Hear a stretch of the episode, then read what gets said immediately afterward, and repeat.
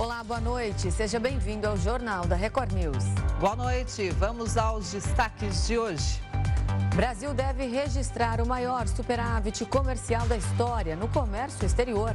Inflação oficial registra alta pelo terceiro mês seguido, com elevação de 0,26% em setembro. Presidente Lula faz apelo à Organização das Nações Unidas para intervenção humanitária internacional no Oriente Médio. 11 funcionários e 30 estudantes da Organização das Nações Unidas são mortos na faixa de Gaza. Economia da Alemanha deve encolher 0,4% este ano, de acordo com estimativas do governo. E ainda, deputados dos Estados Unidos escolhem hoje o novo presidente da Câmara.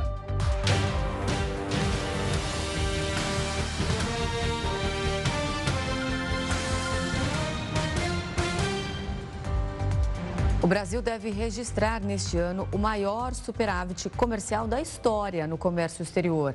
O valor pode chegar a pouco mais de 73 bilhões de dólares. O superávit comercial da indústria nacional em 2023 pode ultrapassar os 370 bilhões de reais, o que corresponde aos 73 bilhões de dólares, de acordo com dados da Confederação Nacional da Indústria. Para chegar ao valor, a entidade projetou que as exportações brasileiras chegarão a 331 bilhões de dólares no ano, enquanto as importações deverão alcançar pouco mais de 250 57 bilhões. O documento também trouxe previsões para a inflação medida pelo IPCA, que deve fechar o ano em 4,9%. Para a taxa Selic, a aposta da CNI é de que ela encerre 2023 em 11,75% ao ano. O Comitê de Política Monetária do Banco Central ainda deve, nas próximas reuniões que restam, fazer mais dois cortes de meio ponto percentual na taxa, que atualmente está em 12,75% ao ano. A inflação oficial de preços do Brasil registrou alta pelo terceiro mês seguido, com elevação de 0,26% em setembro. Os números são do IPCA, o Índice Nacional de Preços ao Consumidor Amplo, e foram divulgados nesta quarta-feira pelo IBGE. A principal contribuição foi da gasolina, que registrou um aumento de 2,8%. No grupo de produtos pesquisados, o item combustíveis, no qual a gasolina está inserida, teve alta total de 2,7%, devido ao aumento no preço do óleo diesel e do gás veicular. Apesar das altas, o etanol teve queda. Outro destaque é o subitem passagens aéreas, que teve a segunda maior variação mensal de 13,47%. O grupo habitação também teve resultado importante entre as altas, com crescimento de 0,47% nos preços de setembro em relação aos de agosto. No ano, a inflação acumulada dos preços do país é de 13,5% e nos últimos 12 meses de 5,19%. O índice de professores que se formaram em cursos de licenciatura à distância em faculdades particulares mais do que dobrou em uma década. O número saltou de 28,2% em 2022 para 60,2% no ano seguinte. Nesse mesmo período, houve uma queda na qualidade dessas graduações. As informações constam em um levantamento da ONG Todos pela Educação. Os outros cursos de ensino superior, apesar de também registrarem um crescimento expressivo da educação à distância, ainda apresentam uma parcela de concluintes nessa modalidade muito inferior ao das licenciaturas. A taxa subiu de 9,2% para 30,3%. A Frente Nacional de Prefeitos estima que o Ministério da Saúde deve perder pelo menos 15 bilhões e 200 milhões de reais em recursos este ano. A decisão do governo federal de mudar o critério de cálculo do orçamento da pasta deve reduzir os impasses aos municípios. O repórter Matheus Escavazini está ao vivo em Brasília e traz os detalhes para a gente. Boa noite, Matheus. O que mudou nesse cálculo criticado pela Frente Nacional dos Prefeitos, hein? Boa noite para você, Kelly, Renata, boa noite a todos. O mínimo que deve ser repassado a área da saúde é de 15% é, da receita corrente líquida do governo destinada, então, às despesas. Existem duas formas, então, de fazer esse cálculo. Uma delas sobre o valor apurado, o que significa que foi é, tudo aquilo que de fato foi arrecadado pela União.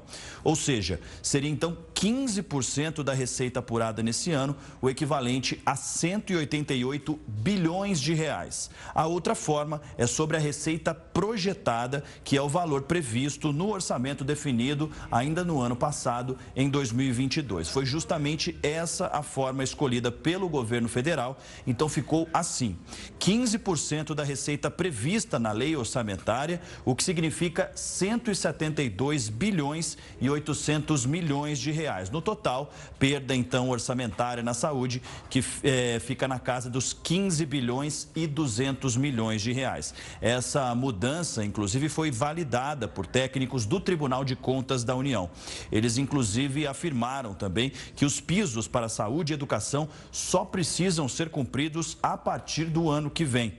A perda orçamentária, claro, causou insatisfação aí por parte de diversos prefeitos que acreditam que, acreditam que o corte representa uma perda expressiva aos municípios que comprometem, então, parte dos recursos próprios que seriam destinados a outras áreas.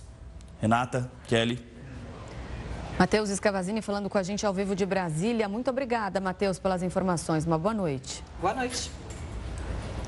E a Justiça de Minas Gerais determinou uma série de medidas que visam garantir o plano de recuperação judicial das empresas ligadas ao grupo 123 Milhas. Entre as medidas, a juíza responsável determinou que as operadoras de cartão de crédito suspendam imediatamente, de forma temporária, a concessão de estornos de pagamentos feitos no cartão de crédito que estão sendo pedidos por consumidores. Para a juíza, esses créditos estão sujeitos aos efeitos do plano de recuperação judicial e a amortização por meio do estorno de valores é indevida. O conflito no Oriente Médio entrou no quinto dia e o número de mortes já passou de 2.200 pessoas nos dois lados da guerra.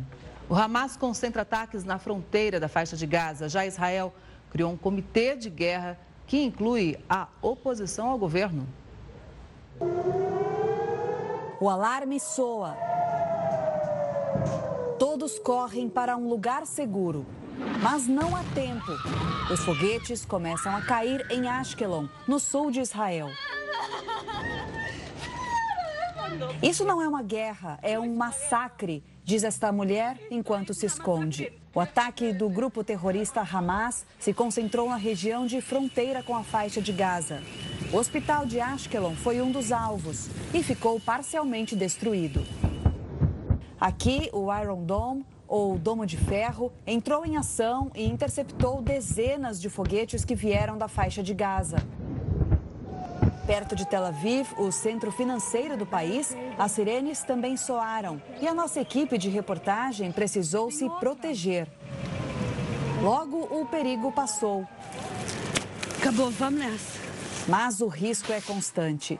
O Hamas divulgou imagens de drones sendo lançados contra Israel. O governo israelense tomou medidas para conter os ataques do grupo extremista Hamas. O primeiro-ministro Benjamin Netanyahu anunciou um governo de emergência em conjunto com a oposição. Benny Gantz, o principal adversário político do premier, será um dos integrantes do gabinete de guerra. Autoridades do país anunciaram também novos ataques em direção à fronteira com o Líbano. Seria uma resposta aos foguetes disparados pelo Hezbollah na terça-feira. O grupo extremista libanês reafirmou apoio ao palestino Hamas. Cerca de 400 mil reservistas israelenses foram convocados desde o ataque de sábado de manhã. É um número imenso de militares que estão posicionados em bases espalhadas pelo país. O Dan é um deles, ele está numa base aqui do sudeste de Israel, uma base da Força Aérea, né, Dan? E eu queria entender, essa preparação toda, Israel está esperando que a guerra seja mais ampla, que envolva também outros países? Eu não sei o que vai acontecer, mas Israel já ficou despreparada no sul e a gente pagou um preço incrível. E a motivação a gente, que a gente tem agora, o civil, de ir defender o país é enorme. E agora a gente não vai deixar acontecer de novo o que aconteceu. Dan Rushansky é filho de brasileiros e cumpriu três anos de treinamento no exército israelense. Ele explica que depois desse período obrigatório, todos ficam na reserva e podem ser convocados a qualquer momento. Eu acho que a preparação é preparação mental. Você sai do Mar da Galileia pegando sol e você vai para a guerra. É uma, essa é a preparação mais importante do, do, do humano ser um momento civil e outro momento soldado. Nesta quarta-feira, Israel intensificou os ataques contra a faixa de Gaza. A única usina de energia em Gaza parou de funcionar e a eletricidade foi cortada em toda a cidade. Israel também suspendeu o fornecimento de gás e água ao território. Palestinos e estrangeiros tentam deixar a faixa de Gaza, incluindo a imprensa internacional. Os hospitais estão lotados. Médicos já alertaram que os suprimentos estão acabando. O comandante do Exército de Israel reafirmou hoje que os alvos na faixa de Gaza são os líderes do grupo terrorista Hamas. E para comentar mais a respeito do conflito em Israel, a gente recebe agora a professora de Relações Internacionais, Hashmi Singh. Ela é autora de um livro que fala sobre a relação entre o Hamas e o terrorismo suicida. Boa noite, professora. Seja muito bem-vinda ao Jornal da Record News. Boa noite. Obrigada pelo convite. Professora, você que é especialista de certa forma aí em Hamas, queria que você explicasse um pouco mais como que se dá a atuação desse grupo extremista é, dentro da faixa de Gaza e como que ele se tornou o maior grupo aí militante em atuação na Palestina e como também chegou a se envolver no processo político palestino. Meu Deus, quanto tempo vocês têm? Um, Rapidamente, um, o Hamas foi criado durante a, a primeira intifada em 1986, 87. Um, ele virou muito importante, muito popular, porque eles tinham raiz na sociedade, com uh, serviços sociais. Então, com esse apoio de população, popularidade, eles ganharam eleições em 2006 uh, democraticamente, que foi negada como outros países, uh, por exemplo, Estados Unidos, Israel, países da União Europa. Uh, isso virou uma, um conflito dentro dos partidos palestinos e foi uma uh, separação entre o Gaza, que foi controlado agora do, do Hamas, e Cisjordânia, que ficou com a Autoridade Nacional Palestina. Então, isso foi essa criação da situação em Gaza, com Hamas em controle. Depois, Hamas tomou controle em 2007. Eles literalmente mataram qualquer oposição, tiraram qualquer oposição pela Palestina e tomaram controle mesmo da parte da Gaza mas ainda eles têm um apoio do, do, do povo aí por, por causa de um, administração, está dando uh, serviços que não existem na área. Nós sabemos já que a faixa do Gaza já está em um bloqueio mais de 15 anos, agora nós temos um bloqueio completo. Então, nós já temos uma situação, uma crise humanitária estava existindo na área desde uh, o, o, começo de, de bloqueio em 2007, que virou permanente. Então, nós estamos em uma situação onde Hamas é a única opção na região. Eles sempre usaram terrorismo, violência, uh, em, em coordenação com as políticas para governar, administrar a, a área que eles têm este poder em. Então, isso é, em, em, em sumário, a situação em Gaza e como Hamas virou um, tão poderoso. Professora, boa noite também da minha parte. E eu pergunto o seguinte, né? O que a gente vê, por exemplo, Israel recrutando reservistas, um número recorde, mas como que os terroristas são recrutados? Como que é essa organização do Hamas? Porque há quem diga que os líderes nem estão na faixa de Gaza. Uhum. Nós precisamos lembrar uma coisa: Hamas não é só uma, uh, um grupo terrorista, é muito mais do que um grupo terrorista. É um uh, partido político, tem, tem um parte social muito forte. E Hamas precisa ficar contextualizada dentro do conflito que existe agora desde a década de 48 uh, do século passado, a criação do Israel, e a ocupação do Israel direito da Gaza e Cisjordânia começou em 1967. Então, é mais de 50 anos de ocupação. E com essa ocupação, nós temos uma um, situação muito, muito feia uh, na realidade palestina Uh, por exemplo, nós estamos falando sobre as civizanos do, do, do mundo que agora está saindo do Israel. Nós temos brasileiros, nós temos uh, pessoas dos Estados Unidos saindo e voltando para o país. Existe turismo em Israel. É, é, é uma vida uh, normal até um ponto em Israel. Isso não existe mais do que 50 anos para os palestinos especialmente depois de 67, uh, quando eles têm essa ocupação de direito, com uh, muita pressão econômica, muitos proble problemas sociais. Então, você tem um povo bem aberta uh, para radicalização, para recrutamento, e cada vez nós temos associação para um acordo de paz que tem uma falha, que não tem sucesso, como o processo de Oslo e a década de 90, uh, ah, nós temos ainda mais frustração. E nós estamos vindo é um tipo de desespero em Palestina. E isso está virando mais pessoas muito mais radicais. E é um, um, um, lugar que você pode recrutar quase facilmente para violência, para terrorismo e outras formas de resistência. Sim, professora, obrigada pela análise. Realmente é um assunto bem complexo, mas que a gente tem que procurar entender, porque esse conflito tem reflexos no mundo todo e o drama humanitário é enorme. Obrigada, boa noite. Boa noite. Boa noite. O governo de Israel trouxe uma nova informação agora, no fim do dia. Pelo menos seis brasileiros desaparecidos desde que os conflitos começaram mas não se sabe se essas pessoas estão em poder do Hamas. O governo estima que existam em torno de 150 reféns de várias nacionalidades. A festa Rave em Israel foi uma das primeiras concentrações de pessoas atacadas pelo grupo terrorista durante a invasão.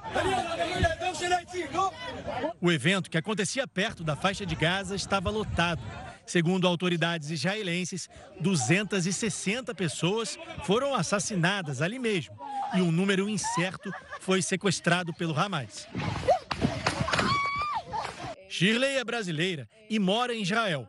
Ela conta que a tática dos terroristas em sequestrar civis pegou todos de surpresa. Não passava pela cabeça da população que teriam sequestros das casas eh, dentro da tua própria casa. Isso é uma coisa que nunca aconteceu.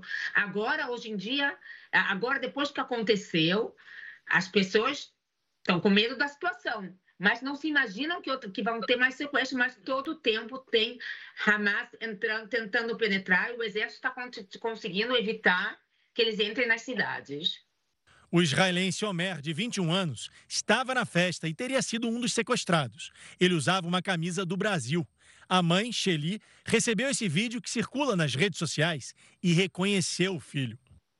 I want to bring my son back home. That's what I want that the government will do for us because I'm in a place that I cannot help to my son Uh, I cannot not do anything for him. O embaixador de Israel na ONU, Gilad Erdan, afirmou que o grupo terrorista já sequestrou entre 100 e 150 pessoas no país, a reféns de diversos outros países. Segundo um comunicado emitido hoje pelo governo israelense, seis brasileiros ainda estão desaparecidos, mas o Ministério da Defesa de lá não confirma se eles estão em poder do Hamas. A captura de tantos civis torna a guerra ainda mais dramática. Todo mundo tem direito a ser julgado, corretamente julgado, direito à defesa, isso tem que ser sempre garantido. Mas Israel, obviamente, pelo que passou e tem passado, também tem direito de tomar as suas atitudes, as suas providências. Os terroristas atacaram primeiro civis desarmados e destruíram tudo pelo caminho. Eles não vão mudar de ideia quatro dias, cinco dias depois. É, pessoas que entraram na casa das pessoas e assassinaram crianças e mulheres quatro dias depois não vão ser humanos. É que nem pedir para o Bin Laden, depois de quatro dias que ele jogou dois aviões no World Trade Center, poupar vidas de pessoas civis no Afeganistão ou no Iraque. E o primeiro-ministro israelense agradeceu o apoio do presidente americano Joe Biden e pelas palavras de solidariedade durante o conflito contra o Hamas. Além disso, o secretário de Estado americano Anthony Blinken iniciou uma viagem a Israel. Durante a visita relâmpago, Blinken deve se encontrar com o primeiro-ministro Benjamin Netanyahu.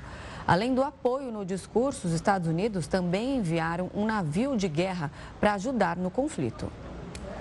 E a gente continua falando sobre a guerra entre Israel e Hamas. Quem vai dar mais explicações é o professor Jorge Lasmar, que é doutor em Relações Internacionais pela London School of Econômicas. Boa noite, professor. Seja muito bem-vindo ao Jornal da Record News. E eu começo perguntando justamente sobre esse drama humanitário. Agora há pouco a gente relatava a situação das pessoas na faixa de Gaza e o Egito aí está numa situação muito complicada. Ainda não há um acordo sobre um corredor humanitário. E hoje também os Estados Unidos disseram que tentam é, viabilizar um acordo aí para a recuperação dos reféns com o Catar. Como o senhor avalia essa situação dos dois países? Será que é possível realmente ter uma parceria com o Catar e também o Egito, que fica numa situação complicada se muita gente resolver ir para o país, né? Boa noite. Boa noite, boa noite aos ouvintes. É realmente uma situação bastante complexa e complicada. É, as notícias que têm chegado até aqui é de que tem tido uma certa resistência e tensão nessa negociação entre o governo de Israel e do Egito. Mas eu acredito que o aumento da pressão internacional vai contribuir para que tenha evacuação de pelo menos aí uma parte da população civil, ou pelo menos os estrangeiros, para esse portão no sul, né, na fronteira com o Egito. O Catar também tem um papel muito importante nesse processo, já que ele tem uma certa ligação aí com o grupo Hamas.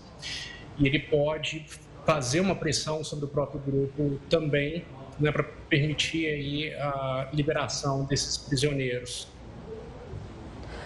Professor, a gente falou durante todo o dia sobre a questão dos reféns, então pelo menos 150 pessoas estão sob o poder do Hamas na faixa de Gaza.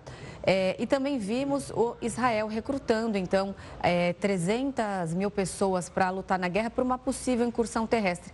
O que segura essa entrada na faixa de Gaza pode ser essa questão dos reféns, já que temos pessoas ali de várias nacionalidades?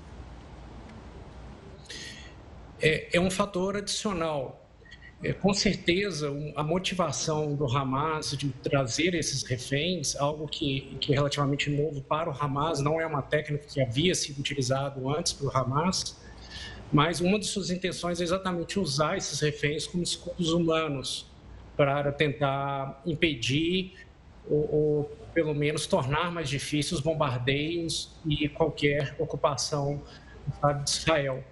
Mas a própria geografia da geografia urbana da faixa de Gaza, né, que é uma, uma localidade aí com um tamanho mais ou menos de um quarto do tamanho de São Paulo e com uma população de mais de 2 milhões de pessoas.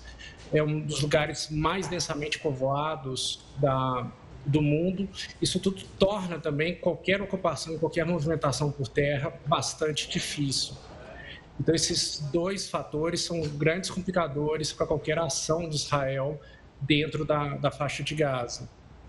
Professor, qual a avaliação do senhor em relação a essa visita do Anthony Blinken, também ao envio desse enorme navio de guerra dos Estados Unidos para a região? Porque seria um, um recado para o Irã? O envio do, do porta-aviões, com certeza, é um recado para o Irã, não, não, não tenho dúvida. É, ele funciona ali como espécie de de contenção, de aviso, que qualquer envolvimento maior ou mais ativo do Irã pode trazer uma repercussão muito maior, incluindo o próprio envolvimento dos Estados Unidos na, na região. Agora, os Estados Unidos disseram que vão dar todo tipo de apoio a Israel. Os Estados Unidos, para o país, claro que não interessa que uma escalada aí nesse conflito. Até onde eles devem ir? Vai depender muito dos próximos dias se nós vamos ver aí uma escalada com envolvimento do Hezbollah provavelmente com o Irã ou não. Se o conflito ficar circunscrito ao Hamas, o apoio dos Estados Unidos deve ser um apoio mais indireto, com fornecimento de munição e principalmente fornecimento de inteligência. Os Estados Unidos têm feito é, uma cooperação muito grande com Israel no compartimento compartilhamento de inteligência, especialmente a, tentando passar por Israel a localização e as movimentações, movimentações dos reféns. Professor, hoje o Benjamin Netanyahu é, divulgou que foi montado uma espécie de comitê de crise do governo, né? uma ação ali para pensar em situações mais estratégicas. Como o senhor avalia né, a imagem de Benjamin Netanyahu, que já enfrenta uma, uma forte resistência antes mesmo uh, dos atentados? É, eu tive uma conversa hoje com algumas pessoas em Israel e elas comentaram que, que, uma das coisas que aconteceu com esse ataque foi que houve uma mudança da noite para o dia na política interna e doméstica de Israel. O governo israelense vinha enfrentando uma série de oposições internas, uma divisão muito grande, e com esses atentados, agora, da noite para o dia, a situação mudou. E toda a população tem apoiado o governo, inclusive a própria oposição se colocou à disposição e veio fazer parte desse, dessa coalizão é, junto com o, o governo. A grande questão agora é ver como que essa condução vai acontecer né, e se o governo vai sobreviver após esse conflito, dado que é, há um questionamento aí tanto sobre a falha de inteligência, não houve qualquer aviso de que esse atentado aconteceria, mas também houve uma falha na resposta ali nos primeiros momentos do, do conflito. E com certeza a população israelense vai querer é, respostas e vai pressionar o governo para ter essas respostas. Tá certo, nós conversamos com o professor, doutor em Relações Internacionais, Jorge Lasmar. Professor, muito obrigada de verdade pela participação. Uma boa noite para você. Boa noite. Eu que agradeço. Uma boa noite. Boa noite aos ouvintes. E uma projeção feita pelo governo da Alemanha apontou que a economia do país vai encolher 0,4% este ano. O Ministério Público alemão projetou que a economia local deve retrair 0,4% ainda em 2023. Os principais motivos são a inflação, os preços altos da energia e também o comércio internacional fraco. Curiosamente, em abril, o governo havia projetado um crescimento do mesmo patamar para o ano. Mas a fraqueza do setor industrial e as taxas de juros mais altas em uma década estão estimulando os temores de recessão na maior economia da zona do euro. A economia alemã já sofreu uma recessão no último trimestre de 2022 e também no primeiro trimestre de 2023. Uma recessão técnica e que é definida como dois trimestres consecutivos de contração. De acordo com a última previsão, a economia alemã deve se recuperar em 2024 e 2025 crescendo 1,3% e 1,5% respectivamente. A inflação deve chegar a 6,1% este ano, desacelerando para 2,6% no próximo ano e 2% em 2025, segundo a projeção. Notícia dos Estados Unidos: os deputados do Partido Republicano, que tem maioria na Câmara, indicaram o parlamentar Steve Scalise para ocupar o cargo de presidente da casa. Na semana passada, Kevin McCarthy, que também é do Partido Republicano, foi destituído do cargo. Steve Scalise, que é o segundo na hierarquia do Partido Republicano na Câmara, ainda precisa obter a aprovação de toda a casa. Os republicanos controlam a Câmara por uma estreita maioria, com 221 cadeiras contra 212 dos democratas. Brasil tem a conta de luz mais pesada para o consumidor em um ranking com 34 países que fazem parte da Organização para a Cooperação e Desenvolvimento Econômico. É o que você confere daqui a pouco, aqui no Jornal da Record News. Quase 57% dos consumidores do Distrito Federal pretendem gastar em média R$ 181,16 com presentes no Dia das Crianças. O levantamento do Sindicato do Comércio Varejista revelou também que o comércio espera aumentar as vendas em 9,3%. Entre os presentes mais procurados estão bonecas e bonecos, roupas e carros de brinquedo. Com relação à forma de pagamento, mais de 80% devem usar o cartão.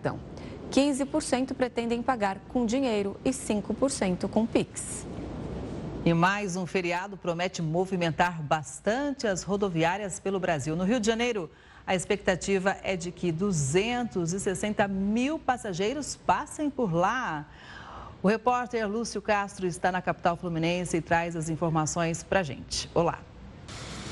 Boa noite, Renata. Boa noite, Kelly. A expectativa é de bastante movimento na rodoviária do Rio. Somente hoje, véspera de feriado, devem embarcar cerca de 24 mil passageiros. Segundo a concessionária, os destinos mais procurados são as curtas distâncias, como regiões da Costa do Sol e interior do estado, além de cidades de Minas Gerais e São Paulo. Ainda segundo o balanço, 1.730 ônibus extras serão colocados para atender a demanda. Ao todo, 7.724 coletivos devem passar pela rodoviária até domingo. A rodoviária do Rio também informa que o movimento representa 18% a mais do que a previsão do último feriado, em 7 de setembro. Em relação ao período pré-pandemia, em 2019, a recuperação é de 95%. Lúcio Castro, para o Jornal da Record News. O Conselho da Previdência Social aprovou a queda dos juros do consignado do INSS. A decisão veio depois da reunião do Conselho Nacional de Previdência Social. A medida alterou a taxa de juros do consignado de 1,91% para 1,84% ao mês. A taxa foi aprovada por 14 votos a 1 e vai valer a partir da publicação de normativa do Ministério da Previdência no Diário Oficial da União, o que deve acontecer na próxima segunda-feira. A última redução havia sido no dia 14 de agosto. Esta é a quarta vez este ano que a taxa do consignado do INSS cai, o que tem relação direta com a queda da taxa básica de juros, a Selic. O Brasil tem a conta de luz que mais pesa no bolso do consumidor entre os 34 países que fazem parte da Organização para a Cooperação e Desenvolvimento Econômico. A OCDE é o grupo formado pelas nações mais desenvolvidas do mundo. De acordo com a Associação Brasileira de Grandes Consumidores de Energia e Consumidores Livres, o impacto do gasto com energia pesa mais para brasileiros do que para consumidores que vivem em economias com a renda mais alta, como os Estados Unidos e a Espanha. Até mesmo países considerados emergentes, como Chile e Turquia, possuem um cenário melhor que o Brasil para as pessoas. Em média, os brasileiros comprometem 4,54% da geração de riqueza anual para o pagamento da conta de luz residencial. Para se ter uma ideia, os espanhóis têm uma média de 2,85% e os alemães de 1,72%. No ranking entre os 34 países da OCDE, o Brasil aparece em primeiro lugar. Na sequência, vem a República Tcheca, com 3,24%, e a Grécia, com 3,03%. Já Luxemburgo tem o melhor cenário para os consumidores que precisam comprometer apenas 0,38% da renda anual para o pagamento das contas de luz. E como explicação para os altos custos aqui no Brasil, o estudo apontou que cerca de 60% do valor da conta de luz estão ligados à geração, transmissão e distribuição da energia elétrica aqui no país. O restante é composto de taxas que bancam políticas públicas, subsídios, impostos e ineficiências do setor. O levantamento ainda mostrou que os brasileiros vão pagar cerca de 10 bilhões de reais por mês a mais na conta de luz em 2023, só para custear os tributos e subsídios. Ao contabilizar todo ano, o valor chega a 119 bilhões de reais. O endividamento das famílias continua estável no Brasil, mas aumentou entre os consumidores de baixa renda. É o que mostra uma pesquisa da Confederação Nacional do Comércio de Bens, Serviços e Turismo. De acordo com o levantamento, a proporção de famílias com dívidas ficou em 77,4% em setembro e se manteve no mesmo patamar de agosto. Esse é o menor nível desde junho de 2022. Mas, quando levados em consideração somente os consumidores de baixa renda, nesse mesmo intervalo de um mês, houve um aumento de 37,9% para 38,6%. O índice observa os débitos contraídos pelo cartão de crédito, cheque especial, prestação de casa, entre outros. Para entender melhor esse cenário, então, vamos entrevistar o economista e professor Rodrigo Simões. Boa noite, professor. Seja muito bem-vindo ao Jornal da Record News. E quando a gente fala que os mais pobres estão mais endividados, a gente pode dizer que isso tem um reflexo direto na economia, né? Exato. Boa noite, Kelly. Boa noite, Renata. E boa noite a todos da, da audiência. O, esse, essa camada da população é, mais carente, mais pobre, né, vamos assim dizer, são as que mais é a que mais sofre é, com impacto tá, da, da inadimplência e do endividamento. Por quê? Renda menor, custos elevados, inflação batendo na porta, tá? Todo mundo em transformação, cadeias de, de, produção em transformação, onde os custos dos produtos estão se movimentando muito, tá? As margens de lucro das empresas estão caindo e isso tem sido repassado ao consumidor. E aí, quem tem menor poder aquisitivo de renda acaba sofrendo mais. Professor, agora como que a gente consegue calcular o grau de endividamento de uma pessoa? Quando a gente leva em conta a prestação, por exemplo, de casa, carro, quando tem um veículo, é, existe um, um índice que seria considerado ideal? Olha, vou, você fez uma pergunta interessante. Eu dei uma pesquisada aqui entre as famílias endividadas no Brasil e as famílias endividadas nos Estados Unidos. E aí, quando a gente olha é, para esse, esse indicador, você não tem uma, um percentual que seja ideal, mas você tem uma, um entendimento que precisa ficar claro, que endividamento, ele de certa forma ele não é ruim. O problema é a inadimplência. Esse que é o problema. As famílias endividadas, isso acaba sendo normal. Por quê? As famílias têm financiamento de carros, de veículos, né, de, de casa, imóvel, e isso leva tempo para poder ser quitado. Então, você tem uma parcela da população, das famílias que se mantêm é, endividadas. Por outro lado, o risco ele está embutido quando a pessoa ou a família passa a ser inadimplente. E é que é o caso aqui na pesquisa mostrou que 30% das famílias estão com dívidas atrasadas há pelo menos 90 dias, tá? Então esse que é um, é um fator é, preocupante e principalmente para as classes de até cinco salários mínimos, vamos assim dizer, tá? Uma classe de uma renda média baixa. E, e, sobre esse percentual, você pode até avaliar quanto que eu consigo me alavancar, né? A renda total anual seria, seria o ideal. A gente não tem esse número nem, nem de certa forma padrão, mas quando a gente compara a nossa economia aqui no Brasil com a economia americana, as famílias lá são altamente endividadas, tá? Então lá se endivida lá facilmente a 100% do salário anual. Aqui não chega a isso, até mesmo porque o nosso poder aquisitivo é menor e também a remuneração, né? A renda média brasileira, ela também é menor. Então, por isso que é, no Brasil você tem um, um, outro patamar de dívida, tá? Mas o nosso caso, como nós temos um país com juros elevados, inflação alta, é, é, prejudicial e acaba até fazendo com que as famílias não consigam se alavancar um pouco mais ou com mais qualidade na dívida, como é feito nos Estados Unidos, por exemplo. Professor, pegando a sua explicação e o ditado popular, devo, não nego, até aí tudo bem. O problema é o pago quando puder, né? Porque aí complica você fica inadimplente. Agora, já que o senhor citou os Estados Unidos, a gente tem acompanhado aqui a situação americana, também lá com juros altos, inadimplência, pessoas saqueando lojas, enfim. E o mundo enfrenta desafios econômicos, né? A gente veio de uma pandemia, depois pegou uma guerra entre Ucrânia e Rússia, agora uma nova guerra estourando. A gente pode dizer que o momento mundial para a economia é um momento sensível? Sim, perfeito. O... É um momento desafiador e desde da pandemia, a gente não consegue passar seis meses né, na economia como um todo sem uma surpresa. Nós tivemos a pandemia, depois veio o pós-pandemia, que vieram a inflação, principalmente a inflação de serviços, porque na pandemia se consumiu muitos bens e aí os serviços ficaram retraídos. Quando as pessoas voltaram aos shoppings, a viajar, a aquecer o turismo, veio essa grande inflação que acabou consumindo boa parte do orçamento familiar, até mesmo com gastos com educação.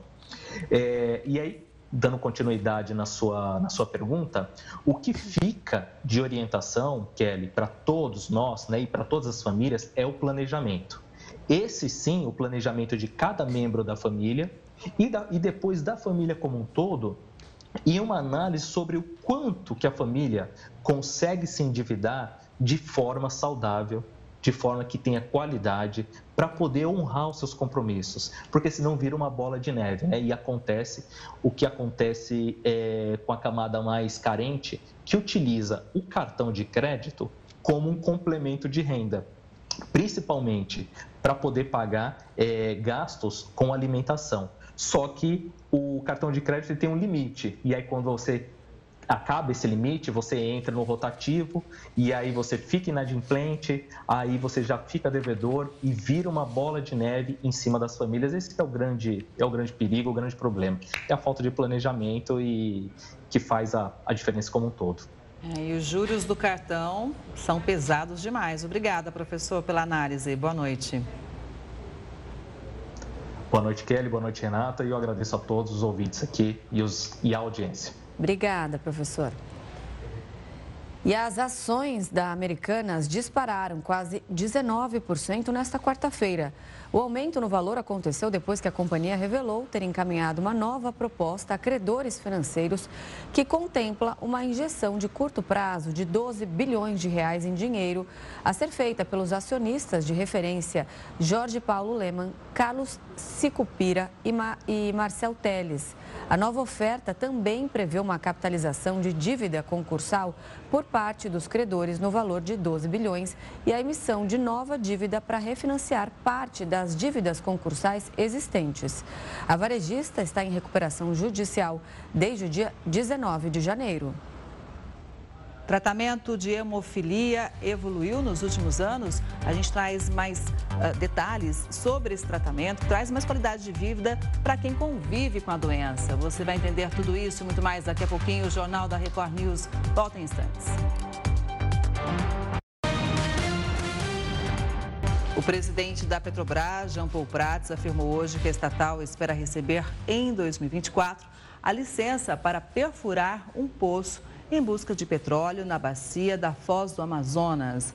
Apesar da resistência da área ambiental do governo, a empresa tem feito uma campanha pública para a liberação da atividade e nesta quarta organizou um evento com o BNDES para tratar do tema. A estatal e o banco reforçaram o discurso de que a exploração da chamada margem equatorial brasileira é necessária para renovar as reservas brasileiras de petróleo e poderia até contribuir com a preservação da floresta ao direcionar recursos a iniciativas e conservação já existentes. Agora a gente fala de saúde, o tratamento da hemofilia evoluiu drasticamente nos últimos anos. E isso trouxe mais qualidade de vida para quem convive com a doença. Até 2012, os pacientes desenvolviam sequelas porque não recebiam tratamento preventivo. Vale destacar que a prevenção foi uma revolução no tratamento da doença. Os sangramentos e danos nas articulações dos pacientes foram reduzidos e a qualidade de vida melhorou. E quem vai falar mais sobre a evolução no tratamento dessa doença é a Tânia Maria, presidente da Federação Brasileira de Hemofilia. Boa noite, Tânia. Seja muito bem-vinda ao Jornal da Record News. Primeiro, vamos explicar que doença é essa? É um distúrbio genético? Tem a, a, a herança hereditária nisso tudo? Para a gente explicar para as pessoas. Boa noite. Boa noite, obrigada pela oportunidade. Uh, a hemofilia é a falta da, de coagulação. Nós todos temos 13 fatores de coagulação que trabalham em cascata, tipo um joguinho de dominó. A hemofilia A é a falta do fator 8, a hemofilia B é a falta do fator 9, que precisa ser reposto, caso contrário, a pessoa sangra. E para isso, nós precisamos uh, uh, aplicar essa medicação antes do sangramento. Como tu falaste, até 2012 nós tínhamos, nós tratávamos depois do sangramento. Graças a isso, a Federação Brasileira de Hemofilia trabalhou muito com apoio, inclusive do Tribunal de Contas da União, que justificou que o tratamento preventivo é mais econômico do que tratar depois, já que 80% dentro da articulação e o sangue dentro da articulação, ele corrói a cartilagem e o osso e leva a deficiência e dores permanentes. Tânia, agora, então, quais seriam esses métodos preventivos? Se eles seriam semelhantes em relação à hemofilia A e B? E já aproveitando, só queria também eh, pedir que você explicasse para a gente por que, que essa doença se manifesta mais no sexo masculino. Sim, porque a mulher tem o XX, os dois cromossomos XX, o, o, o X com hemofilia é compensado pelo X que não tem hemofilia. O menino que herda o X da mãe, como defeito da hemofilia, o Y não, não consegue ajudar. Por isso que, que os meninos sangram, né? Sangram, não tem a compensação do X. Por isso que é, que é uma doença que realmente afeta muito mais os meninos as meninas podem também ter a coagulação muito baixa e sangrar, mas é uma minoria. Ok, muito obrigada pela explicação e que bom que houve esse avanço no tratamento. Boa noite. Boa noite. Boa noite. Procurador-Geral Eleitoral Paulo Gonet reitera a manifestação contra a condenação do ex-presidente Jair Bolsonaro por abuso de poder político em processos que tramitam no TSE. É o que a gente fala em instantes aqui no Jornal da Record News. O procurador-geral eleitoral Paulo Gonet reiterou a manifestação contra a condenação do ex-presidente Jair Bolsonaro por abuso de poder político em processos que tramitam no TSE. Atualmente, o julgamento está suspenso e será retomado na próxima terça-feira. Além do ex-presidente, o então candidato a vice, Walter Souza Braga Neto, também recebeu as mesmas punições de Bolsonaro. Segundo a denúncia, Bolsonaro e Braga Neto teriam usado a estrutura do Palácio da Alvorada para fazer lives em redes sociais e promover atos de campanha nas eleições passadas. A 16ª Vara Civil da Fazenda Estadual de Alagoas condenou a Braskem a indenizar o Estado de Alagoas pelos prejuízos financeiros causados pelo afundamento do solo em cinco bairros de Maceió. O valor do pagamento da indenização será definido após uma perícia que deve ser paga pela mineradora apontada pelo Serviço Geológico do Brasil como a responsável pelos problemas de rachaduras. Para ser indenizado, o estado de Alagoas terá que apontar e comprovar onde e enquanto exatamente ele foi afetado pelos problemas do solo causados pela Braskem. A Procuradoria-Geral do Estado ajuizou uma ação ordinária com pedido de reparação por danos materiais, lucros cessantes e tutela de urgência contra a empresa. A Braskem diz que tomou conhecimento pela mídia de decisão judicial desfavorável. Ela diz que ainda não foi intimada da decisão, mas vai avaliar e tomar as medidas pertinentes nos prazos legais aplicáveis e vai manter o mercado informado sobre novos desdobramentos. O processo de afundamento do solo começou em 2018. Após décadas de mineração, parte da capital alagoana passou por um lento processo de afundamento do solo que abriu rachaduras em ruas, prédios e casas, obrigando cerca de 55 mil pessoas a abandonarem suas residências e seus negócios. A tragédia urbana transformou cinco áreas inteiras em bairros fantasmas. Um problema sem previsão de final, já que o solo continua afundando lentamente. E uma chuva com ventos fortes causou estragos no estado de Goiás. As rajadas de vento atingiram 65 quilômetros por hora. A Companhia de Urbanização de Goiânia registrou a queda de pelo menos 18 árvores durante o vendaval. Em um dos bairros, uma tela de proteção de um prédio em construção foi levada pelo vento. Ela caiu na rede elétrica, provocando um curto-circuito.